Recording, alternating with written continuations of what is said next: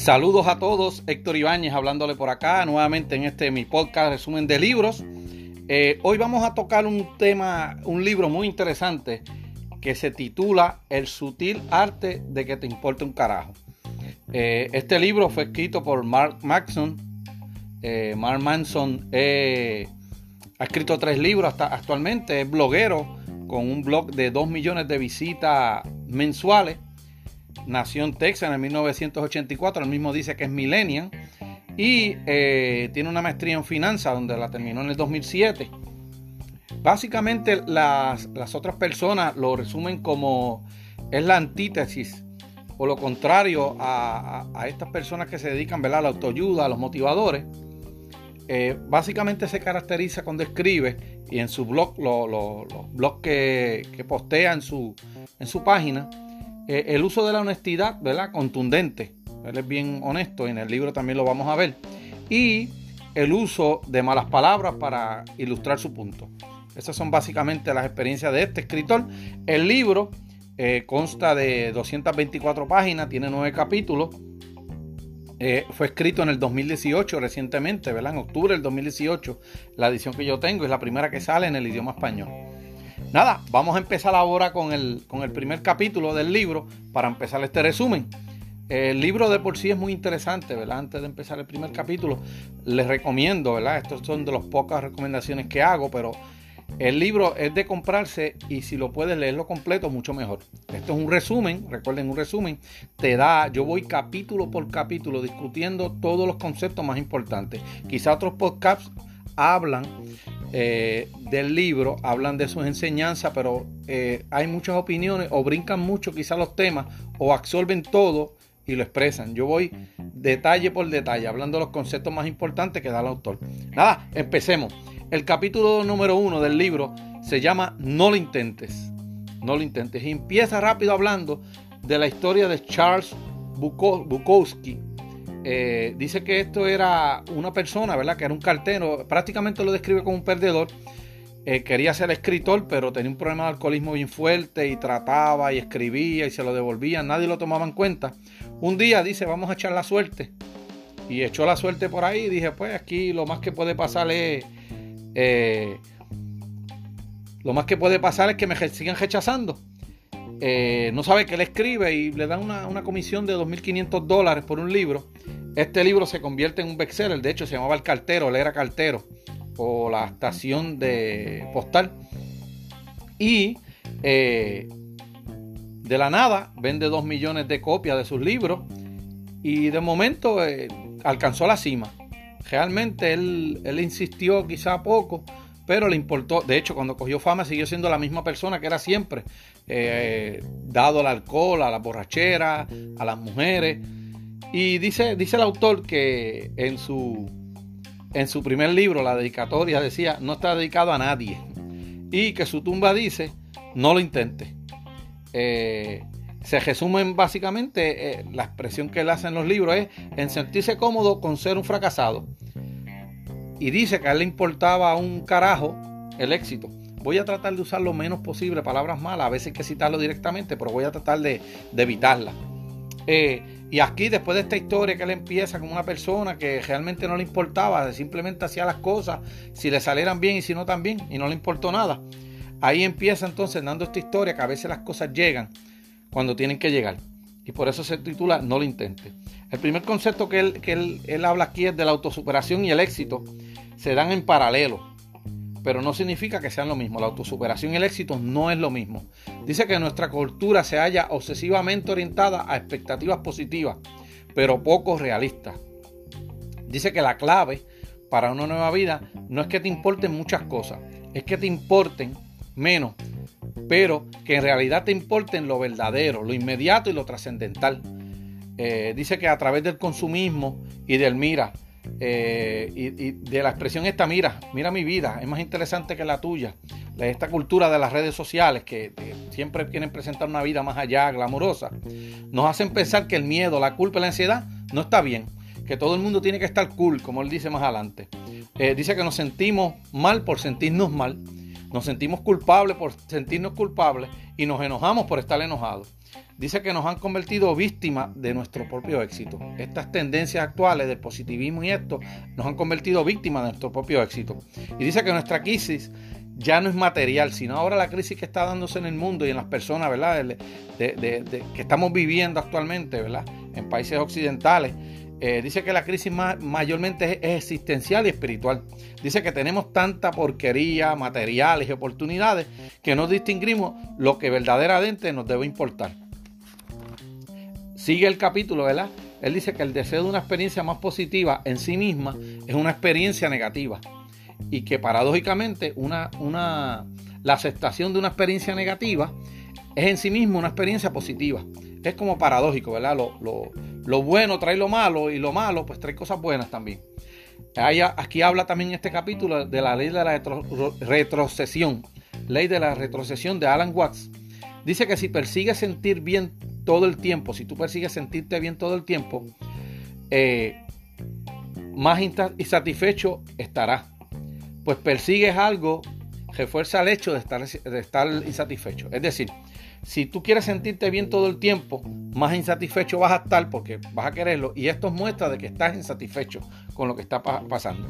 Y da un ejemplo aquí, por ejemplo, con el ejercicio en el gym. Dice que el dolor que tú, que tú recibes, que tú, los músculos te da el dolor, dice que esto es saludable y que eh, ese dolor trae salud y energía. Dice que enfrentar lo malo a veces te hace ser más confiado. Dice que todo lo que vale en esta vida es ganado a través de superar las experiencias negativas asociadas.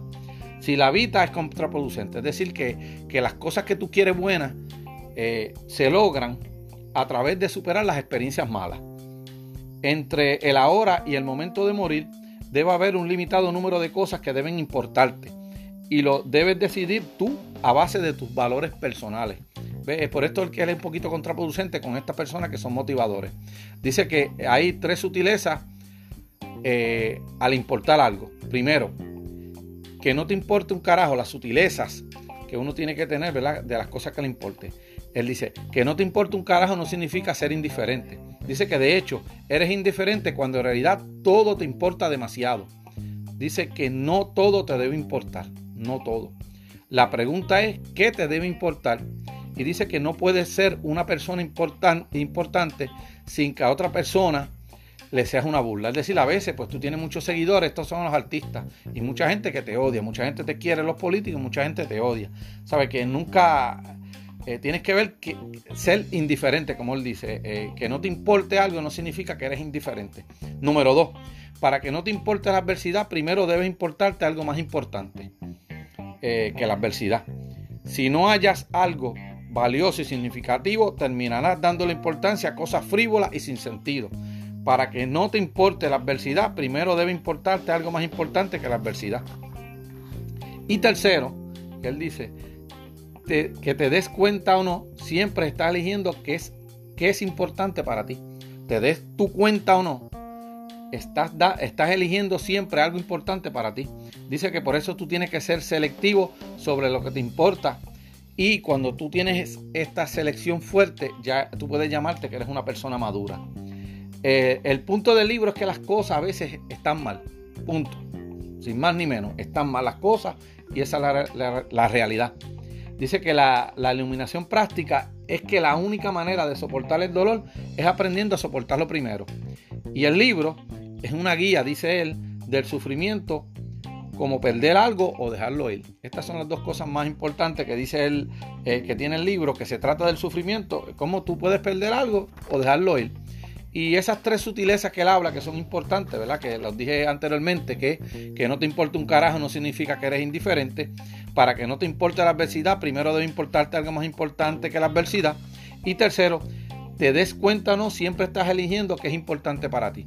Esto básicamente termina el primer capítulo y pasamos ahora al segundo capítulo que se titula La felicidad es el problema. Y aquí él narra la historia de, de Buda. Básicamente dice que Buda nació en una familia adinerada y el papá quería que no pasara ningún tipo de sufrimiento. Pero que un día él ve mucha gente sufriendo y decide que él va a sufrir igual que esa gente. Y después de estar ahí mucho tiempo sufriendo con ellos, creo que dos a tres años, él dice, se da cuenta que el sufrimiento es algo que el mismo sufre el pobre que es rico, pero por diferentes cosas. Y dice que, y, que en este proceso es que Buda descubre que el sufrimiento es terrible y no es necesariamente significativo. Dice, las pérdidas son inevitables y debemos dejar eh, de resistirnos a ellos. Dice que por esto es que el capítulo se llama La felicidad es el problema. Dice que siempre tú vas a, sufrir, que no siempre debes estar buscando la felicidad. Buda también encuentra que la felicidad no es una ecuación con una solución. Y la insatisfacción y el malestar son partes inherentes de la naturaleza humana. Y para aquí él menciona también que tiene como un panda, un panda de la decepción. Él hace un personaje y dice que iría por las casas diciéndote las cosas malas que te van a pasar o te pueden pasar durante el día. Y es que el panda sigue por ahí de casa en casa, hace como un personaje, una mímica de este personaje. Y sigue trayendo los puntos más relevantes del, del, del, del capítulo, que las más grandes verdades de la vida son las que nos desangradan escuchar. Eso, eso, es cierto, a veces las cosas más importantes son las que no queremos oír. Dice que sufrimos por la simple razón de que el sufrimiento es biológicamente útil. Eh, evolucionamos para vivir siempre con cierto nivel de insatisfacción o inseguridad, porque la insatisfacción e inseguridad serán fuentes de innovación. El dolor, en toda su forma, es el modo más efectivo para estimular, estimularte a ti a la acción. Y dice que ciertas investigaciones sugieren que no hay diferencia entre el dolor psicológico y el dolor físico.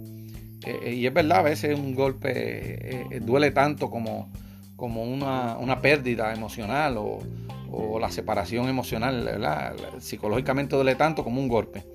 Dice que lo peligroso de una sociedad que se sobreprotege más y más contra las incomodidades inevitables, eh, las incomodidades inevitables de la vida, es que perdemos los beneficios de experimentar eh, dosis sanas de dolor. Si te estás sobreprotegiendo todo el tiempo, pues el, dolor es parte de la vida, lo que él quiere traer en este punto. Dice que la solución de un problema es meramente la creación de otro problema. Dice que los problemas nunca terminan, simplemente se intercambian o se mejoran. Eh, la, felicidad se consigue a resolver el problema. La palabra clave es resolver. Eh, la felicidad se consigue a resolver el problema. Y dice que la palabra clave es resolver. Si estás evadiendo tus problemas o sientes que no tienes ninguno, entonces te harás a ti mismo un miserable. Para ser felices necesitamos resolver algo. La felicidad es, una, es un constante proceso en el desarrollo de un ser humano. Y dice que la verdadera felicidad solo ocurre cuando encuentras los problemas que disfrutas tener y resolverlos. ¿Ve? Paradójicamente, ¿verdad? Eh, él, él, empieza a hablar aquí de la mentalidad de la víctima también. Dice que culpan a otro de sus problemas. Dice que nadie que se sienta en verdad feliz se tiene que parar frente al espejo y repetirse muchas veces que es feliz. Él, está ahí como criticando a, las afirmaciones positivas. Dice que las emociones positivas son recompensadas, son recompensas por haber realizado la acción apropiada. Dice que las emociones negativas son un llamado a la acción. Por lo tanto, al comparar las dos, las emociones negativas son más importantes eh, para tu vida que las positivas, porque las, positivas vienen a ser este, como una recompensa, mientras que las negativas te están llamando a actuar en tu vida. Dice que las emociones positivas se diluyen porque surgen más problemas. Solo porque algo se siente bien no significa que sea bueno y solo porque algo se siente mal no significa que sea malo. Eh, dice que establece un concepto aquí de la caminadora hedónica. Dice que la idea de que siempre estamos trabajando arduamente para cambiar nuestras vidas, pero nunca nos sentimos diferentes. No estamos en esa caminadora ahí dando, dando, dando. La vida no mejora, pero nosotros pues estamos tratando, tratando, tratando y creyendo que las cosas van bien y las cosas no mejoran realmente. Dice que la felicidad requiere lucha porque nace y crece de los problemas. Dice que la plenitud real, seria, duradera y su significado deben ganarse a través de elegir y controlar nuestras luchas. Lo que, nos lo que determina tu éxito no es lo que quieres disfrutar. La pregunta es cuánto dolor quieres eh, continuar. Y dice que un ejemplo de él es que él quiere hacer una estrella de rock y se imaginaba los escenarios y se imaginaba cantando y la gente aplaudiendo y los escenarios llenos. Pero que no terminó en nada. ¿Por qué? Porque para llegar a ese punto tú tenías que hacer mucha práctica, este, tenías que horas y horas practicando, eh, exponiendo tu talento, cargando tu, equipaje.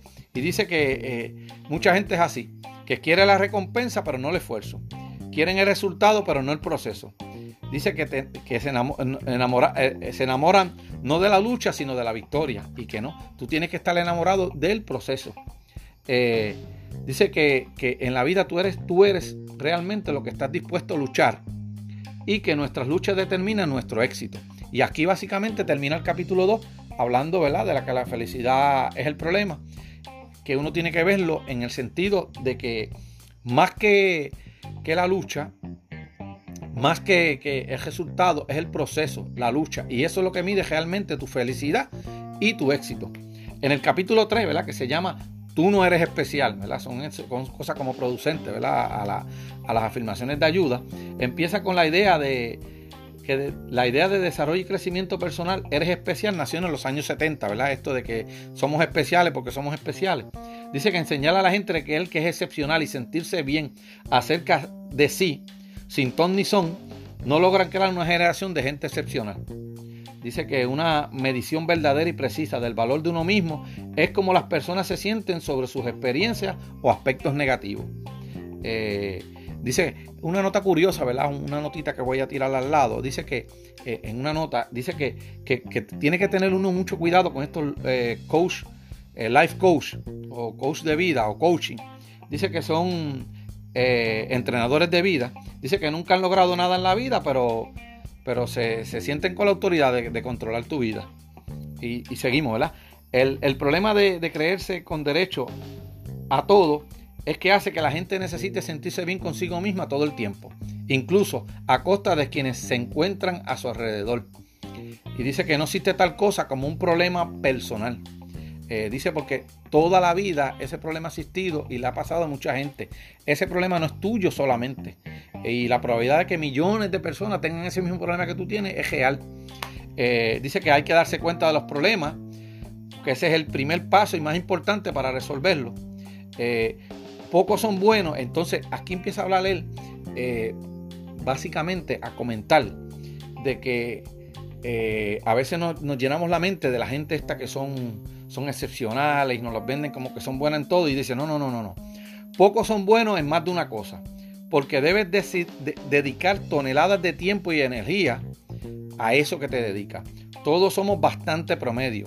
Los extremos son los que acaparan la atención.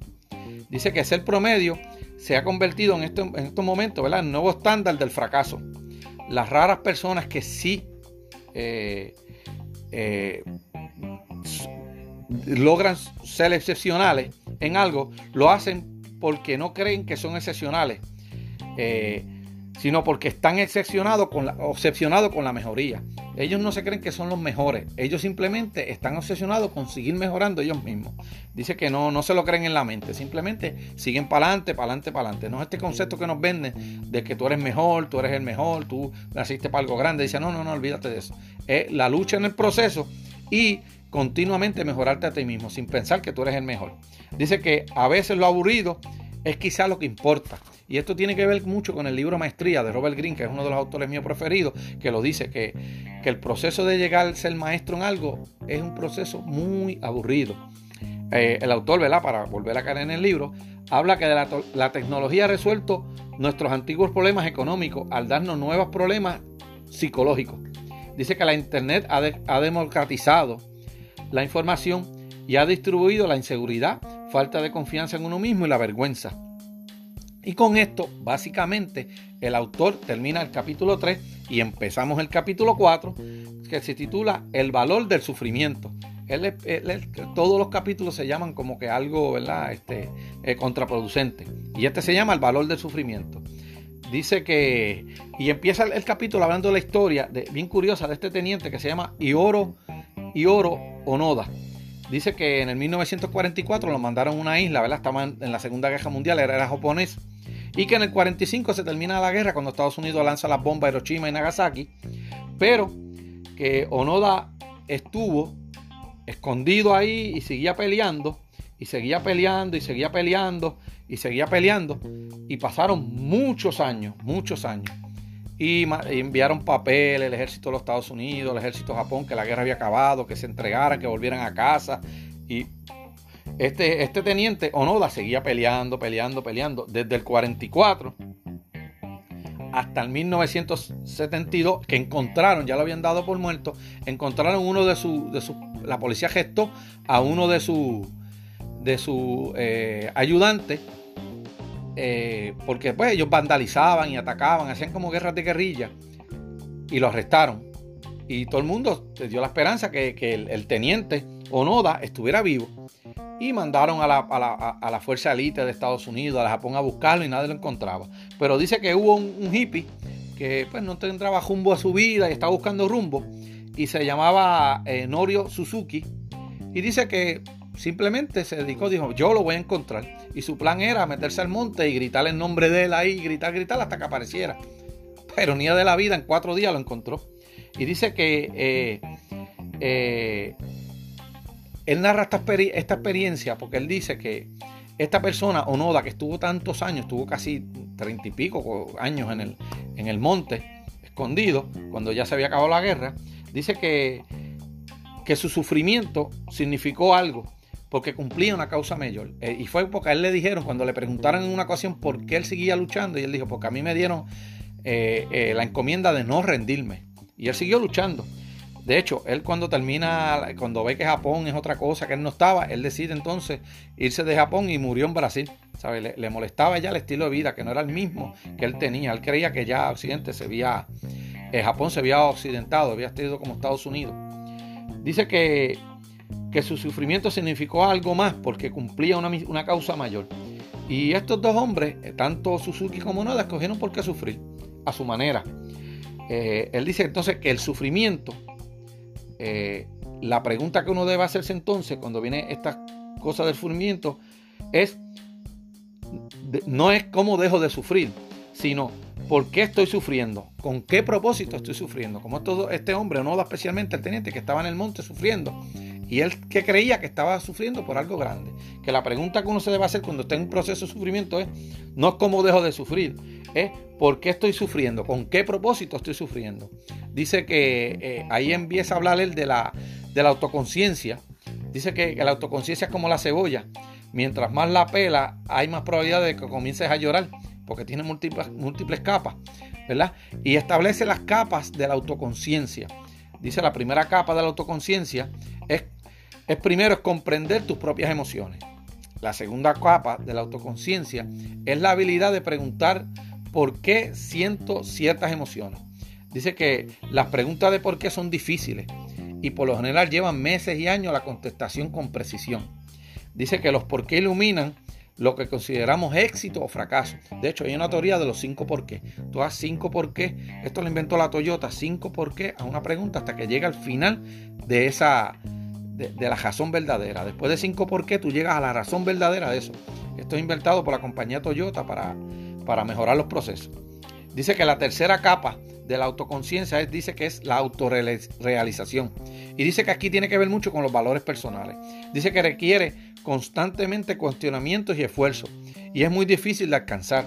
Dice que nuestros valores determinan nuestros problemas y la naturaleza de estos problemas determina la calidad de nuestras vidas. Esto es bien importante. Dice que nuestros valores determinan nuestros problemas y la naturaleza de los problemas determina la calidad de nuestra vida. Los valores determinan lo que somos y hacemos. la palabra es clara, valor. Valores. Dice que no todos contestamos con precisión los por qué y esto impide que alcancemos conocimiento más profundo de estos valores. Y hace eh, una historia de una, estrella de rock que se llamaba David Mustaine. David Mustaine, el día antes de grabar con una, orquesta cuando era joven, en el 83, lo despidieron. Y él salió bien frustrado, dijo que iba a hacer cosas grandes, que iba a humillar a estos porque lo votaron. Esta persona alcanzó un éxito que vendió 25 millones de discos. Dice que, pero a pesar de esto, de haber conseguido fama, tocar, llenar conciertos, eh, dice que en el 2003 confesó que se sentía frustrado porque siempre lo verían como el muchacho que lo votaron de la orquesta. Claro, la orquesta que lo votaron era la Metallica. Y esa orquesta vendió 180 millones de álbumes. Y él siempre, el, éxito de él lo comparó a base de las expectativas de, esa, de esa agrupación que lo votaron. Dice que nuestros valores determinan los parámetros bajo los cuales nos evaluamos nosotros mismos y a los demás. Y este David, David Mustaine, que era una persona exitosa, como se comparaba con este estándar que era muy alto, se consideraba a sí mismo una persona frustrada. Y cuando le preguntaron el del 2003 en la entrevista, dice, dice el, autor que se echó hasta llorar, una persona que vendía 25 millones de, de long play. Por el otro lado, en el 1962 habla de otra historia, que había tres muchachos que se llamaban eh, John, Paul y George, y tenían a otro muchacho que se llamaba Pete Bass, y dice que el día antes de la grabación los tres se unieron y lo votaron, y escogieron a otro que se llamaba Ringo. Ya más o menos saben de quién debo estar hablando. Y esta orquesta conquistó el mundo, los Beatles. Pero que, a diferencia de David Mustaine, eh, Robert Bass dice que terminó feliz porque lo votaran, tuvo su éxito relativo, tocó con orquesta famosa.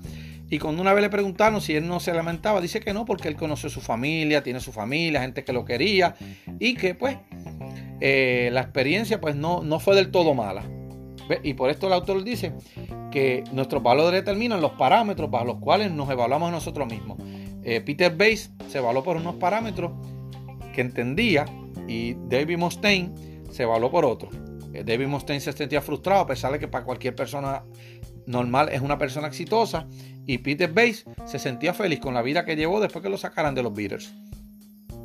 Entonces el autor, ya que está hablando de valores que determinan nuestra vida, hablan, eh, nos especifica eh, cuatro valores que son mediocres. El primer valor mediocre dice que es el placer. Dice que el placer es un Dios falso que si lo enfoca, si, enfocas tu energía en placeres superficiales, terminará más ansioso, inestable emocionalmente y más deprimido. Eh, dice que es la forma más superficial de satisfacción y no es la causa de la felicidad, sino que es el efecto. El placer es el efecto de la felicidad, no la causa. Eh, otro, otro valor mediocre es el éxito material. Si satisface necesidades básicas, la felicidad rápidamente alcanza cero. Si tú tienes casa, comida, eh, transportación, las cosas básicas, dice que después de ahí, más dinero o menos dinero no te hace más feliz o menos feliz.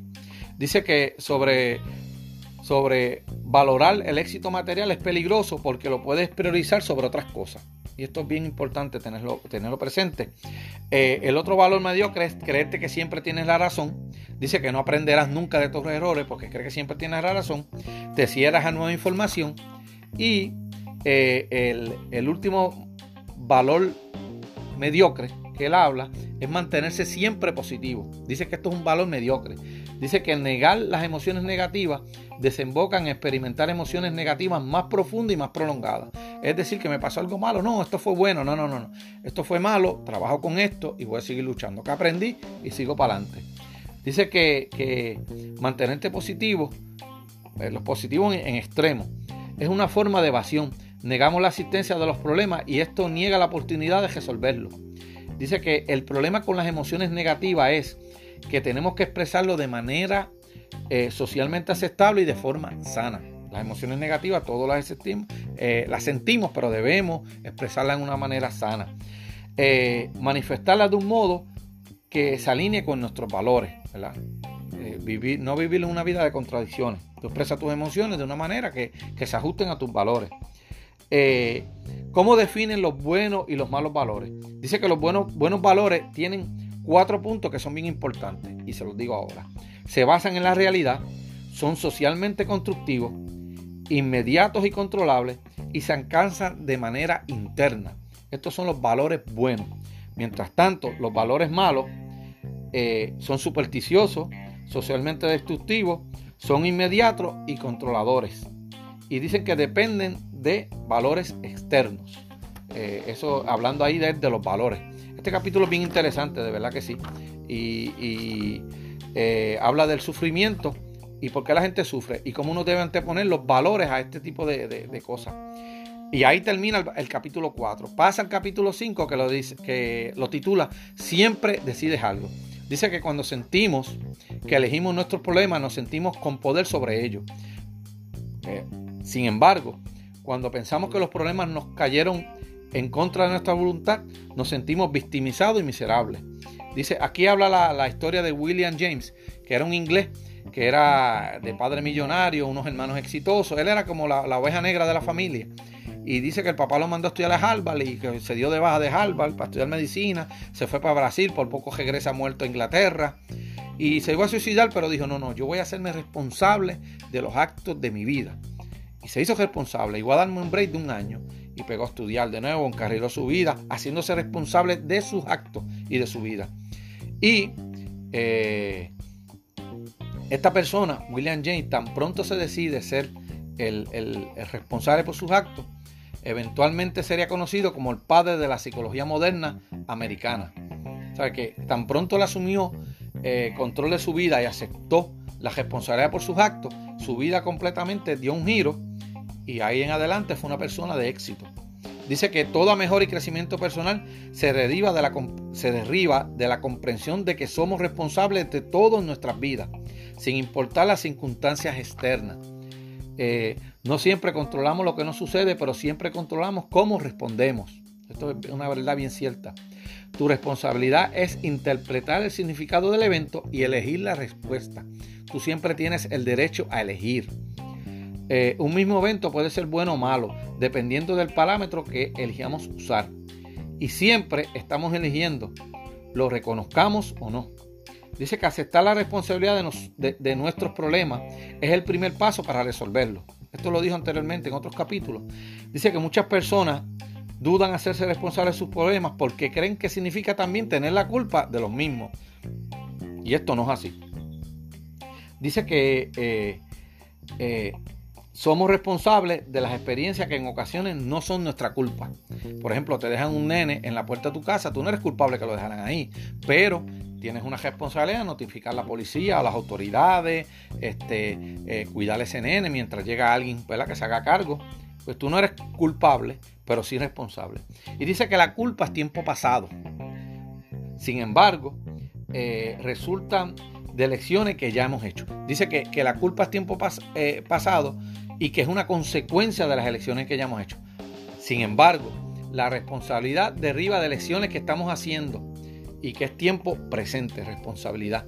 Nunca nadie es responsable de su situación más que tú y siempre puede elegir cómo percibe las cosas, cómo reaccionar a las cosas y cómo valorar las cosas. Es, todo está hablando de elección, de lo que tú elijas. Dice que se empieza la verdadera mejora de la vida cuando asumimos la responsabilidad de nuestros problemas y culpar a los demás de nuestros problemas es hacerte daño a ti mismo. Dice y habla, empieza con otra historia de Malama Yostafa. Dice que esta era una niña que tenía 11 años y pegó a protestar en contra de la prohibición de que las niñas, ¿verdad? Los talibanes allá en Afganistán, que le dieran educación a las niñas. Eh, a los 14 años, ¿verdad? Eh, estaba en un, autobús y llegan los talibanes y preguntan quién es Malala. Malala, pues dice que ella, valientemente dice que es ella, y le dan un tiro en el rostro, en la cara. Y eh, está aún, viva, pero que en el 2014 eh, recibe el premio Nobel de la Paz. Y aún está viva después de recibir un tiro en el rostro. Y dice que eh, esta experiencia a ella le proveyó más audiencia y más valentía para tomar decisiones. Y fue, fue positiva la, decisión que ella, ella tomó. Y esto basándose siempre en las decisiones que uno toma. Ella tomó una decisión correcta. Dice que el dolor es inevitable para todos, pero elegimos lo que significa para nosotros. Dice que la, habilidad de deshacerte de la responsabilidad a través de la culpa le otorga a las personas un bienestar efímero y la sensación de creerse en derecho a todo. Mira qué bien importante dice esto aquí. La habilidad de deshacerte de la responsabilidad a través de la culpa le, de la culpa le otorga a las personas un bienestar efímero Dice también que el efecto colateral de Internet y redes sociales es que ha vuelto más fácil que nunca lanzar la responsabilidad a otras personas o a un grupo. Eh, muchos se sienten víctimas con, cantidades enormes de atención y simpatía. Se están victimizando para llamar la atención. Y mientras más personas se proclaman como víctimas, a la menor provocación, más difícil es ver quiénes son verdaderamente las víctimas. Debes escoger tus batallas.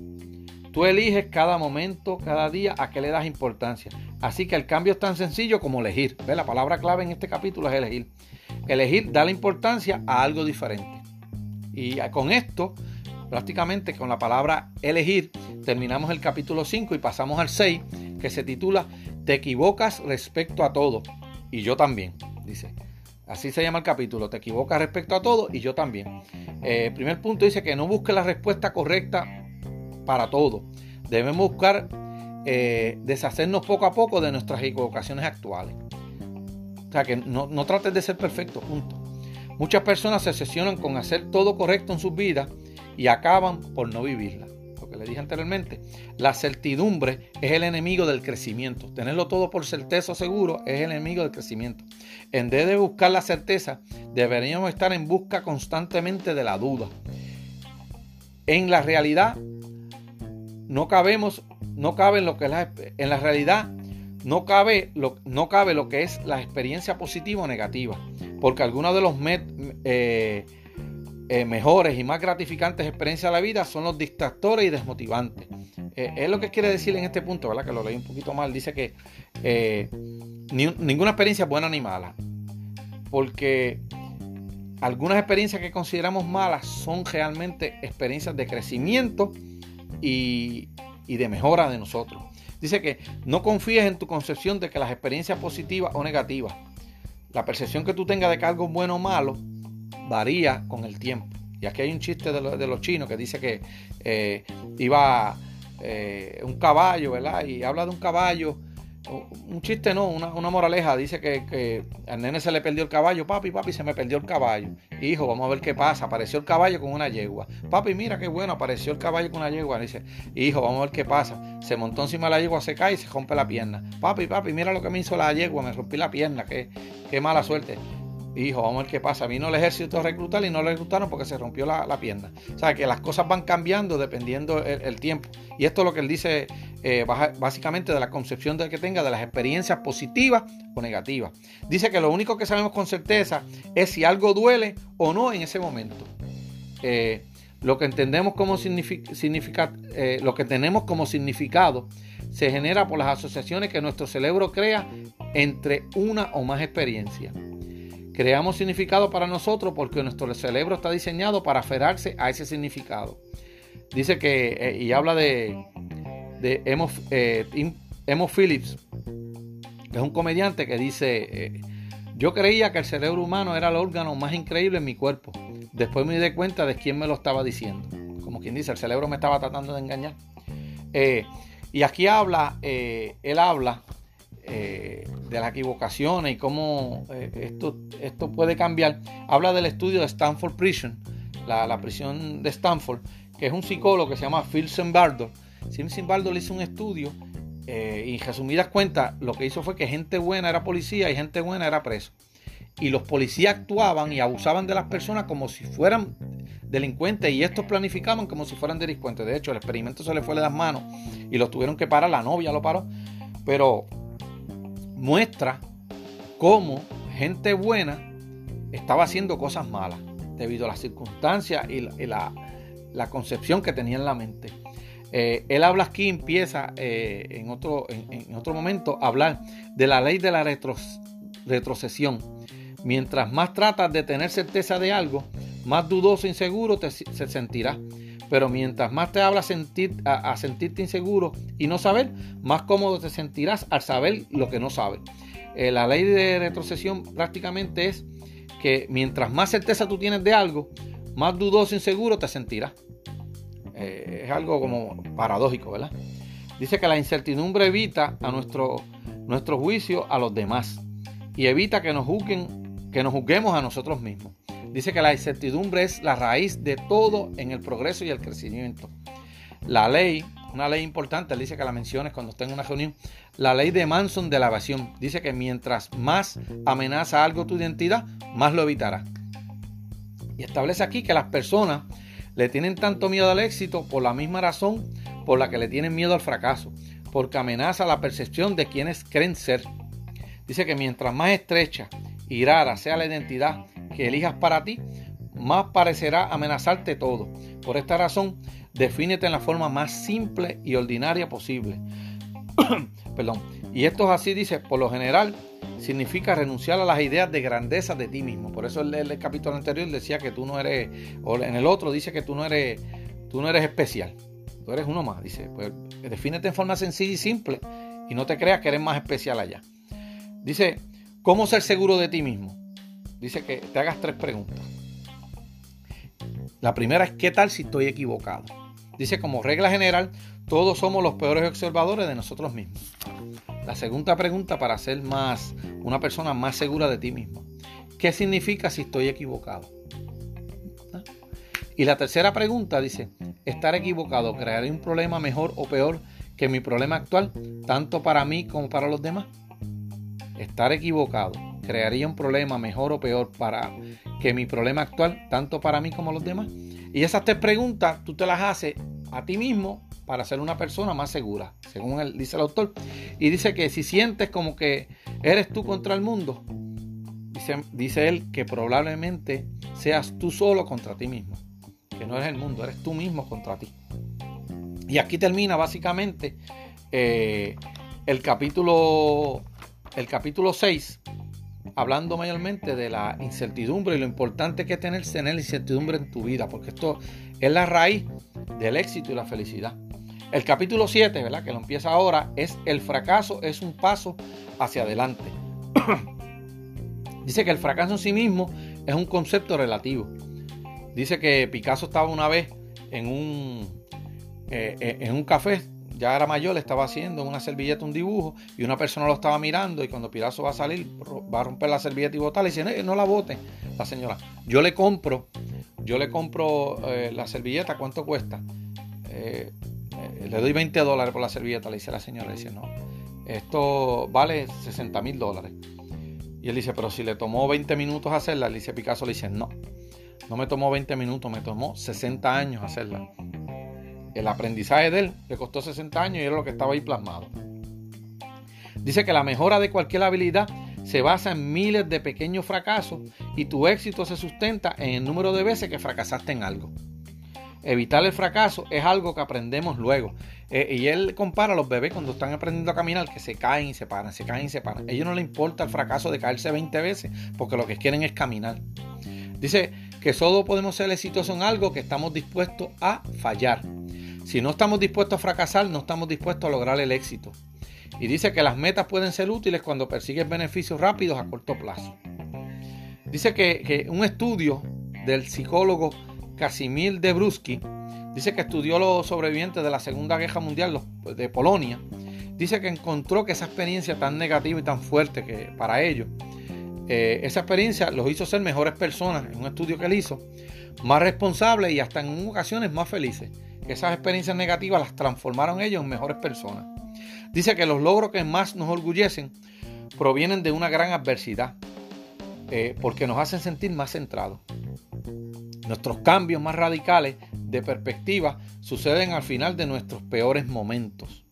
Y necesitamos una especie de crisis existencial para poder mirar objetivamente cómo hemos perdido el sentido de nuestras vidas y luego considerar el curso de acción de nuestras vidas. Perdón.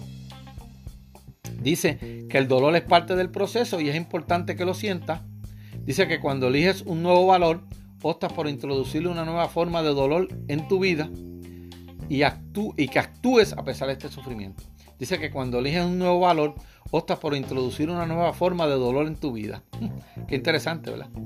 Y dice que si quieres lograr algo, pero no te sientes motivado inspirado, entonces considérate que estás jodido, dice. Eh, forzarte, forzarte, en hacer algo, incluso lo, lo, la más sosa de la tarea, rápidamente propicia que la tarea mayor, perdona, perdón, déjame explicar bien Dice que cuando tú te esfuerzas a hacer algo, incluso lo más oso de las tareas que tengas que hacer, rápidamente propicia que la tarea mayor parezca fácil. Cuando vayas a hacer algo grande, empieza a hacerlo, punto. Y se acabó. Con lo fácil o difícil, empieza poco a poco y sigue. Que eventualmente cuando estés en proceso, el mismo impulso que tienes va a hacer que esa tarea sea más fácil. Dice que eh, el autor Tim Ferry escuchó a alguien que había escrito 70 novelas y le pareció curioso. Y de momento alguien le pregunta que cómo lo hacía y le respondió 200 palabras al día, que escribía 200 palabras al día. Dice que el acto de escribir lo inspiraba y sin darse cuenta tenía cierto grado de, de, de, inspiración para seguir escribiendo. Dice que el principio de hacer algo, lo, lo toma como un principio, nos permite superar el aplazamiento de las cosas y en el proceso adoptamos nuevos valores. Ponte en movimiento, punto lo que él dice. Olvídate de lo demás y sigue en movimiento. Y aquí prácticamente termina el capítulo 7 y básicamente lo que te dice es hazlo, sigue, inténtalo, haz algo.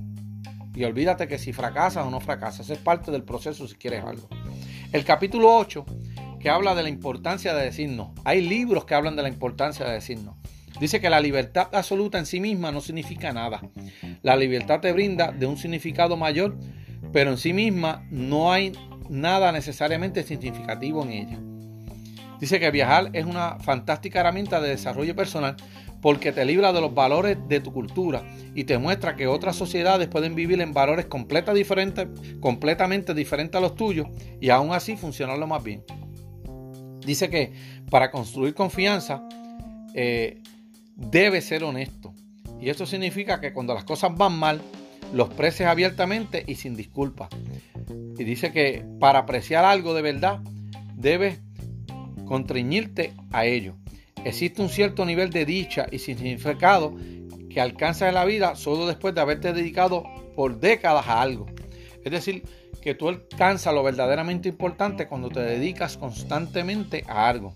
Dice que el acto de elegir un valor para ti requiere de, rechazar valores alternativos. Dice que a todos nos debe importar algo. Para valorar algo y para valorar ese algo debemos rechazar lo que es lo contrario. ¿verdad? Si usted es una persona honesta, va a rechazar la mentira, lo que quiere decir aquí. Ese valor, ¿verdad? Si, si asume ese valor. La honestidad dice él, es un anhelo naturalmente humano y para conseguirlo es indispensable mantenerte cómodo con expresar y escuchar un no. De esta manera, el rechazo en verdad contribuye a que mejoren nuestras relaciones y que nuestras vidas emocionales sean más sanas. Eh, él, habla aquí de la, de la historia de Romeo y Julieta y, yo voy a leerlo directamente del libro porque me parece curioso. Dice, hace tiempo existían dos jóvenes, un chico y una chica, cuyas familias se odiaban. Pero el chico se coló en una fiesta organizada por la palentera de la chica porque en realidad era un cabrón. Él habla muy malo, ¿verdad? La chica ve al chico y los ángeles le cantaron tan hermoso al oído que de manera instantánea se enamoró de él. Justo así. De modo que se vuelve color se vuelve a colar a su jardín y ambos deciden casarse al maldito día siguiente porque ya sabe, es súper lógico, en especial cuando los padres quieren matarse entre ellos. Días después sus familias se enteran del matrimonio y hacen un tremendo berinche. Muere Mercurio, que es el papá de uno, de la muchacha. La chica está tan triste que bebe una porción que le pondrá a dormir durante dos días. Pero por desgracia la novel pareja aún no ha aprendido las teje y menejes de una buena comunicación marital y a ella se le olvida por completo mencionarle algo de eso a su marido. Entonces él malinterpreta el coma inducido de su nueva esposa y cree que se ha quitado la vida, lo cual propicia que pierda la cordura y decida suicidarse al pensar que se reúna con su amada en el más allá o algo así. De este modo, a los dos días ya despierta del letargo solo para enterarse que su marido se ha suicidado y así que también ella se mata. Fin. Eso, eso es la historia realmente de Romeo y Julieta. Y dice que eh, los, personajes en esta obra están absolutamente locos. Shakespeare escribió Romeo y Julieta no para celebrar el romance, sino para satirizarlo. Y dice, ¿verdad? Eh, recuerden que el capítulo dice que la importancia de decir no. La diferencia entre una relación sana y una enfermiza se reduce a dos cosas. Él habla de las relaciones porque a veces algunas relaciones tiene que decirle que no. La diferencia entre una relación sana y una enfermiza se reduce a dos cosas. ¿Qué tanto aceptas cada persona la responsabilidad y la disposición de cada persona para rechazar y ser rechazado por su pareja en situaciones específicas, no como persona, ¿verdad? La gente en una relación sana con límites bien definidos asumirá responsabilidad de sus valores y problemas y no por los de su pareja. Si la relación es tóxica, evitará, la persona evitará la responsabilidad de sus propios problemas y asumirá la responsabilidad de los problemas de su pareja. Cada cual es responsable de sus problemas, lo que quiere decir. Si haces un sacrificio por alguien que no te importa, es porque deseas ayudarlo, no porque te sientas obligado o temas las consecuencias. Los actos de amor son válidos solo si se realizan sin condiciones ni expectativas. Eh, ¿Cómo reconoce la, la, diferencia entre una obligación y, una, y, una, y un acto voluntario? Se resume a la siguiente pregunta. Eh, si me negara, ¿cómo cambiará esta relación? Esa pregunta es sencilla. Si me niego a hacerlo, ¿cómo cambia esta relación? Ahí tú ves si estás entrando en, una manipulación o en una relación sana. Dice que las personas con, con límites sólidos no le temen un berrinche a una discusión o salir lastimadas. Dice que el conflicto existe para mostrarnos quién está ahí para nosotros de manera incondicional y quién estará por los beneficios. Para que cada relación sea sana, eh, ambas deben estar dispuestos y ser capaces a decir no y a escuchar un no.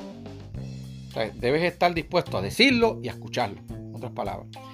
Eh, el conflicto es normal y necesario en una relación y si dos personas no pueden ventilar sus diferencias abierta y explícitamente, entonces la relación gira en torno a una manipulación. La confianza es el ingrediente más importante de cualquier relación, dice el autor, y dice que si la confianza se destruye es posible reconstruirla si se dan dos factores. Si se admite y asume la falta que causaron el daño y si se construye luego un historial sólido a largo plazo de mejora de conducta. Dice que la libertad, y aquí después que habla del tipo de relaciones, empieza por la libertad eh, que uno tiene a través de los compromisos que hace. Dice que más no siempre es mejor, de hecho somos más felices con menos. Esto es verdad, en un libro que yo resumí de Maricondo, eh, La magia del orden, lo dice así mismo, es más feliz con menos. Si nos sobrecargan con oportunidades y opciones, sufrimos la paradoja de la elección. Si te dan muchas elecciones positivas y esto, vas a sufrir la paradoja de la elección. ¿Y qué es esto? Dice que esto es que mientras más opciones nos dan, menos satisfechos estamos con lo que escogemos, porque nos empiezan las dudas de que por qué escogimos este y nos cogimos otra y nos cogimos otra. Dice que el compromiso ofrece una riqueza de oportunidades y experiencias que de otra forma nunca hubieran sido accesibles. Mientras más viejo te vuelves, mientras más experimentado, menos te afecta cada nueva experiencia. Dice que en el compromiso hay libertad y una liberación. ¿Y por qué hay libertad? Dice porque no estás distraído en lo que no importa y en lo frívolo.